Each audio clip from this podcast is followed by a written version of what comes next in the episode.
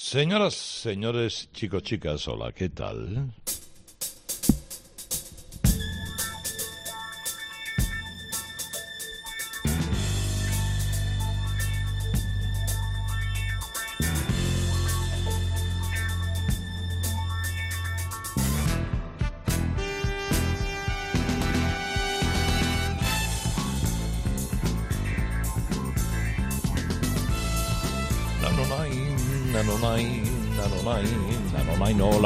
Bienvenidos a Radio Carlitos, edición deluxe. Me llamo Herrera Carlos. Estamos juntos la noche de los sábados aquí en Cope y la noche de las mañanas en Rock, la noche de las mañanas. La mañana de los domingos en Rock FM, donde entre la una y las dos escuchamos lo mismo que la noche anterior. Eh, bueno, buenas piezas eh, elegidas con la yema de los dedos. Música de varias generaciones, damos saltos de década en década y hoy nos quedamos en dos, tres, cuatro, cinco años muy concretos de los 70 donde algunos tipos más conocidos, otros tipos menos conocidos dejaron algunas perlas que vamos a escuchar a lo largo de a lo largo de esta hora. Así que relax, poner eh, la atención en el modo on, disfrutar eh, todo lo posible de la música e ir haciendo las cosas que queráis, que ya sabéis que la radio es perfectamente compatible con todo. Empezamos con Three Dog Night.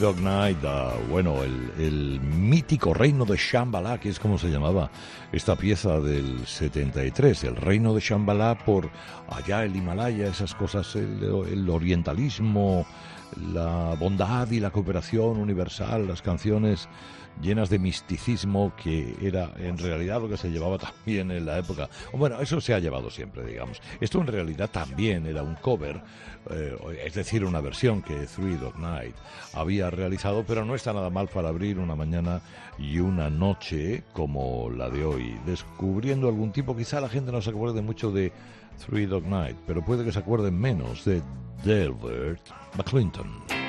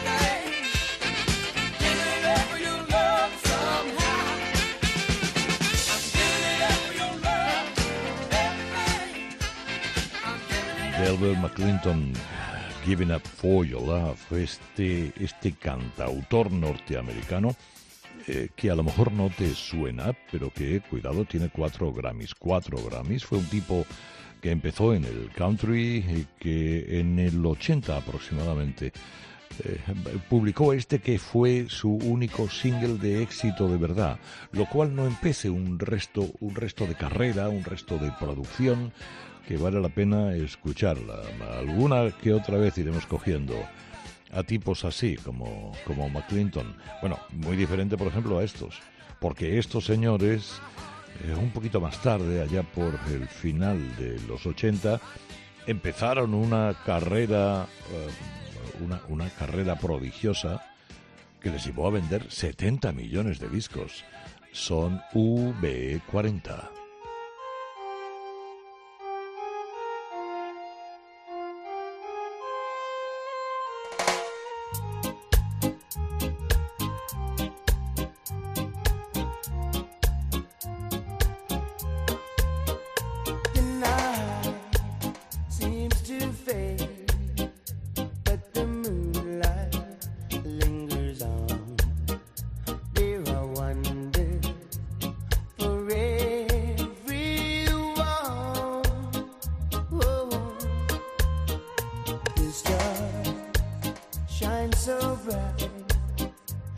perfeito.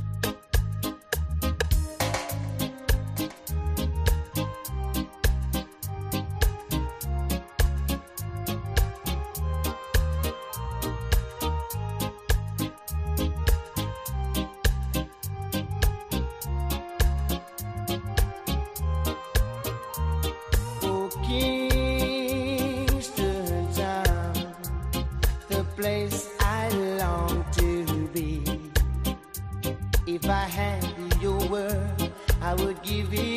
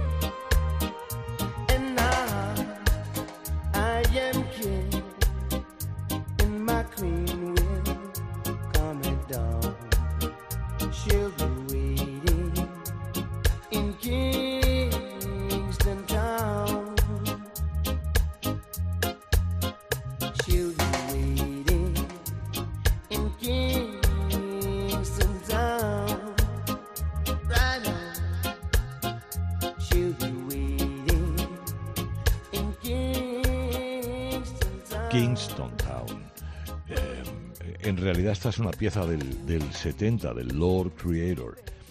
Y en el 89 lo versionaron este grupo, este grupo multiétnico británico de reggae blanco. La verdad es que era un, un reggae británico en el que había de todo, había jamaicanos, había sobre todo británicos, blancos, negros, verdes, azules, y, y con grandes éxitos en el total de su vida. Porque ciertamente V40, si uno empieza a echarle un vistazo a todo lo que han vendido y todo lo que han colocado en listas de éxito, eh, te das cuenta que han dejado auténticas joyas, como la versión que hicieron, estaban en racha en ese momento, en el 89 estos tipos de esta pieza de Lord Creator. El, eh, luego ya en 2008 se disolvieron, han seguido otros, han tenido sus más, sus menos, pero todo lo que han dejado ha sido excepcional.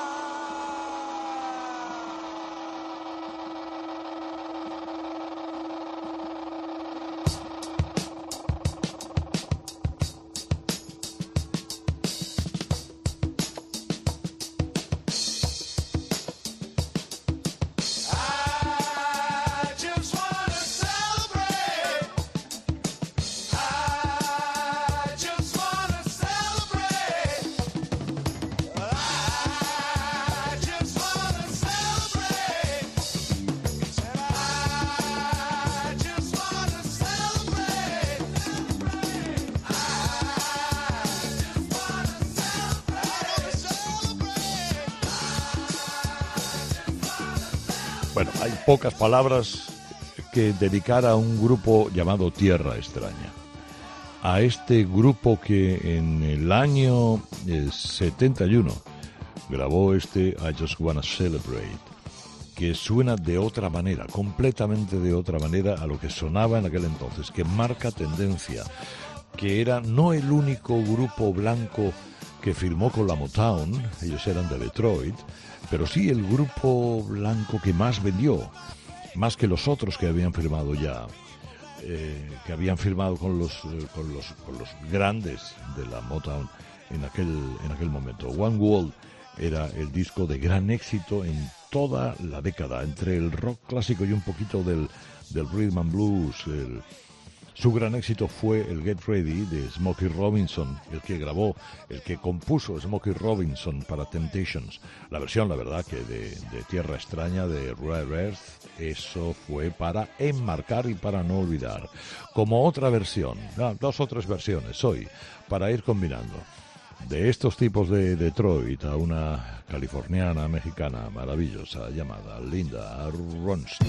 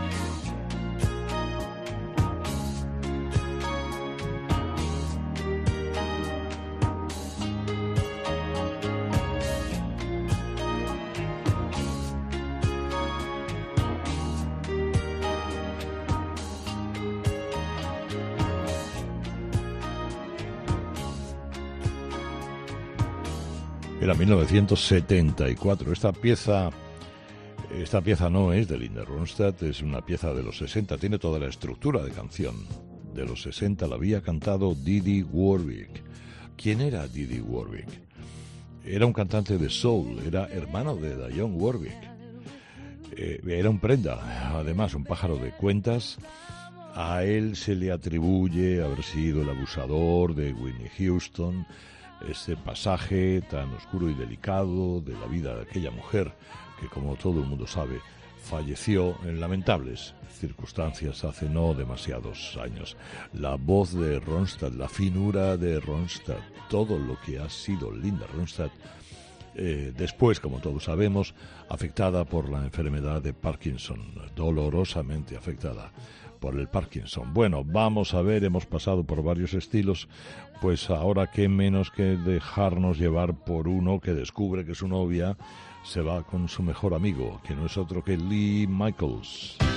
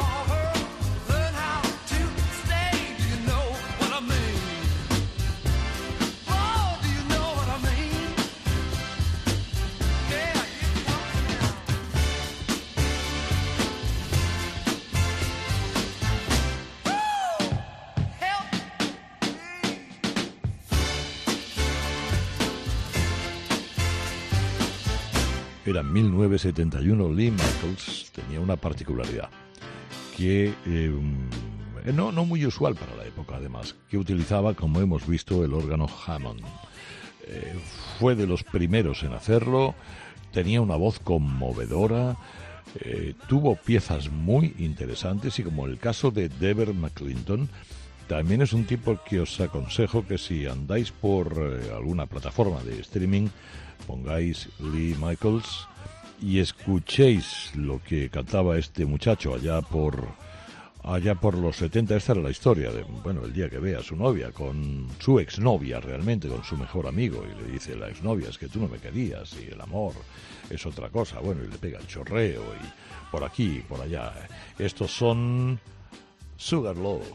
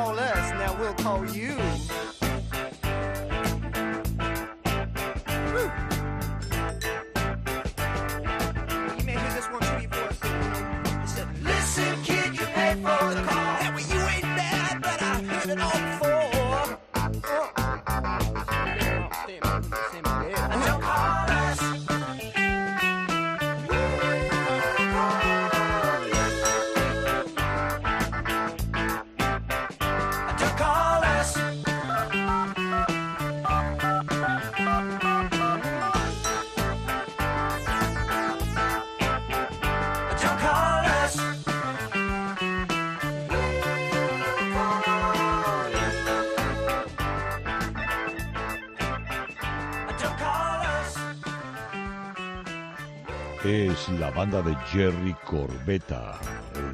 Este fue el último disco, creo yo, el cuarto y el último, en 1974 de esta banda que utilizaba, era muy desconcertante. Aquí, si os fijáis, hay cosas del I Feel Fine de los Beatles, cosas de Superstition de Stevie Wonder, hay, mm, una imitación de Wolfman Jack, Wolfman Jack, eh, que mm, fue durante muchos años el disjockey favorito de América, el hombre lobo.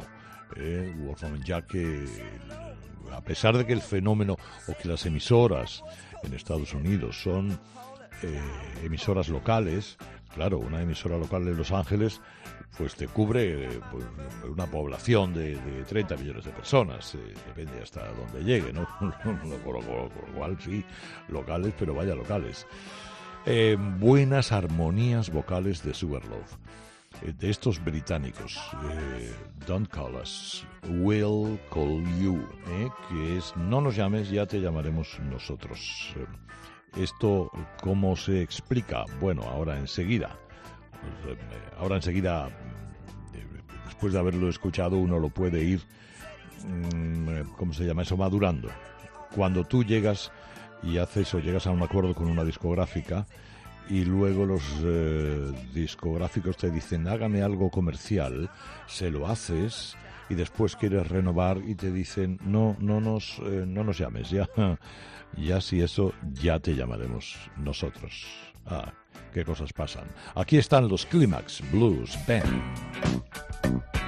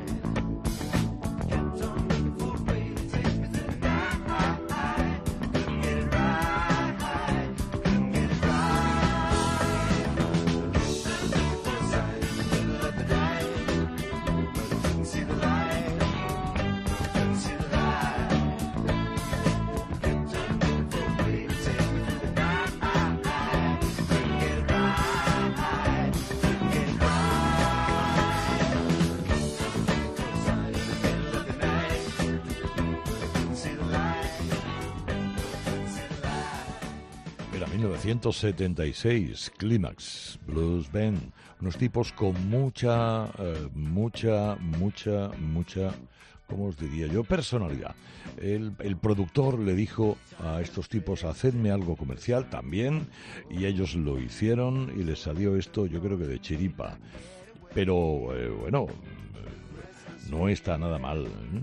No está nada mal. Igual que no está nada mal en esta mañana de Radio Carlitos, en esta noche de Radio Carlitos, edición deluxe, escuchar a un tipo, yo he oído decir de todo y he leído de todo acerca de su calidad como batería, desde ser el peor del mundo a ser el más sublime, cuando menos con una personalidad única, incomparable. Buddy Miles.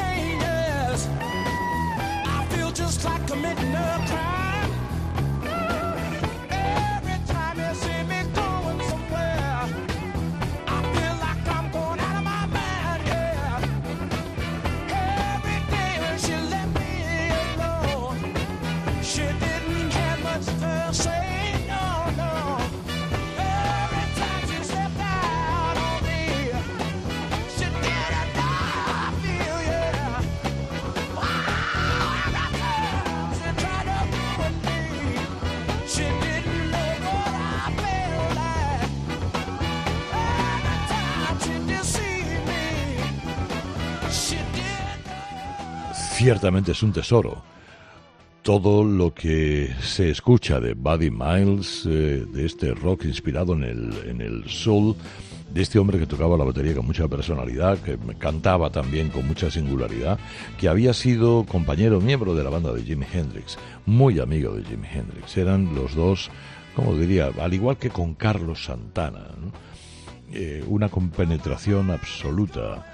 Él fundó una banda que se llamó la Electric Flag y, fijaos, cuando él estaba muriendo, literalmente cuando estaba muriendo, Eric Clapton y Steve Winwood estaban en el Madison Square Garden de Nueva York y tocaron, interpretaron esta canción para él, para que él la escuchara a través del teléfono celular, en la cama. Ima- imaginaros la, esencia, esta misma canción, que era una de sus canciones bandera, No era un tipo ortodoxo tocando la batería, ni mucho menos, pero era un tipo genial. Eh, como geniales fueron estos amigos de Gren Funk. I'm in love with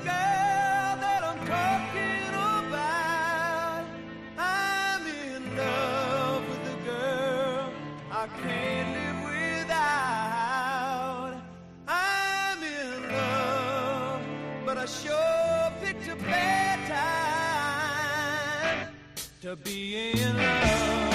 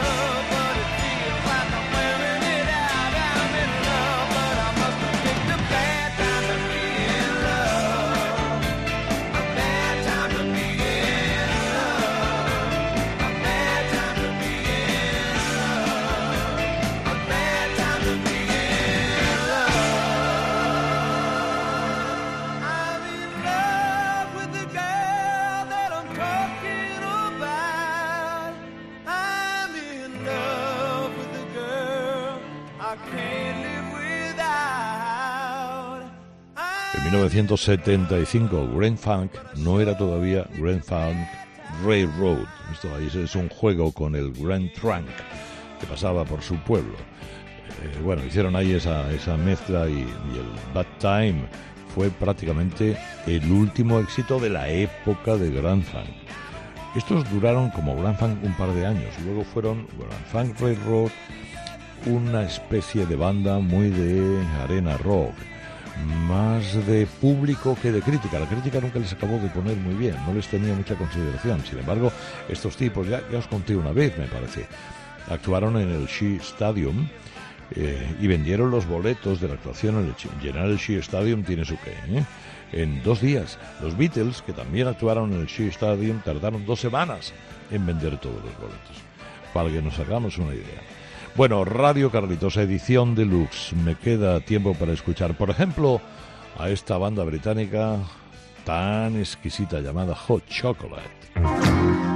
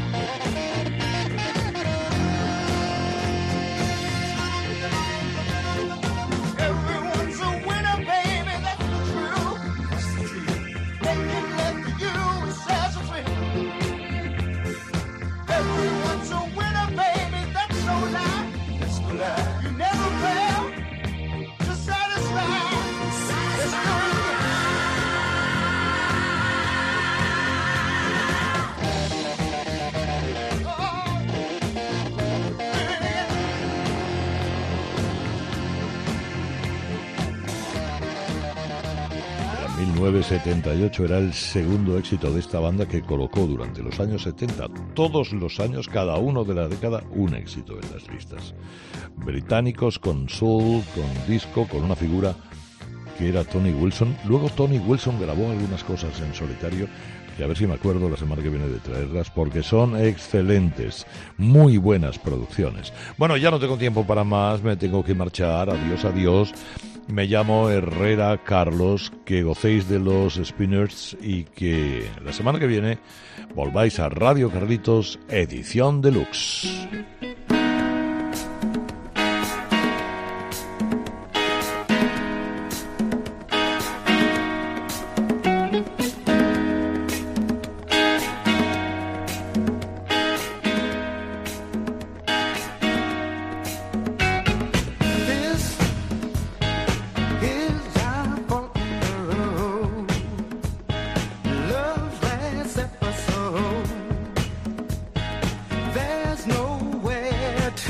go.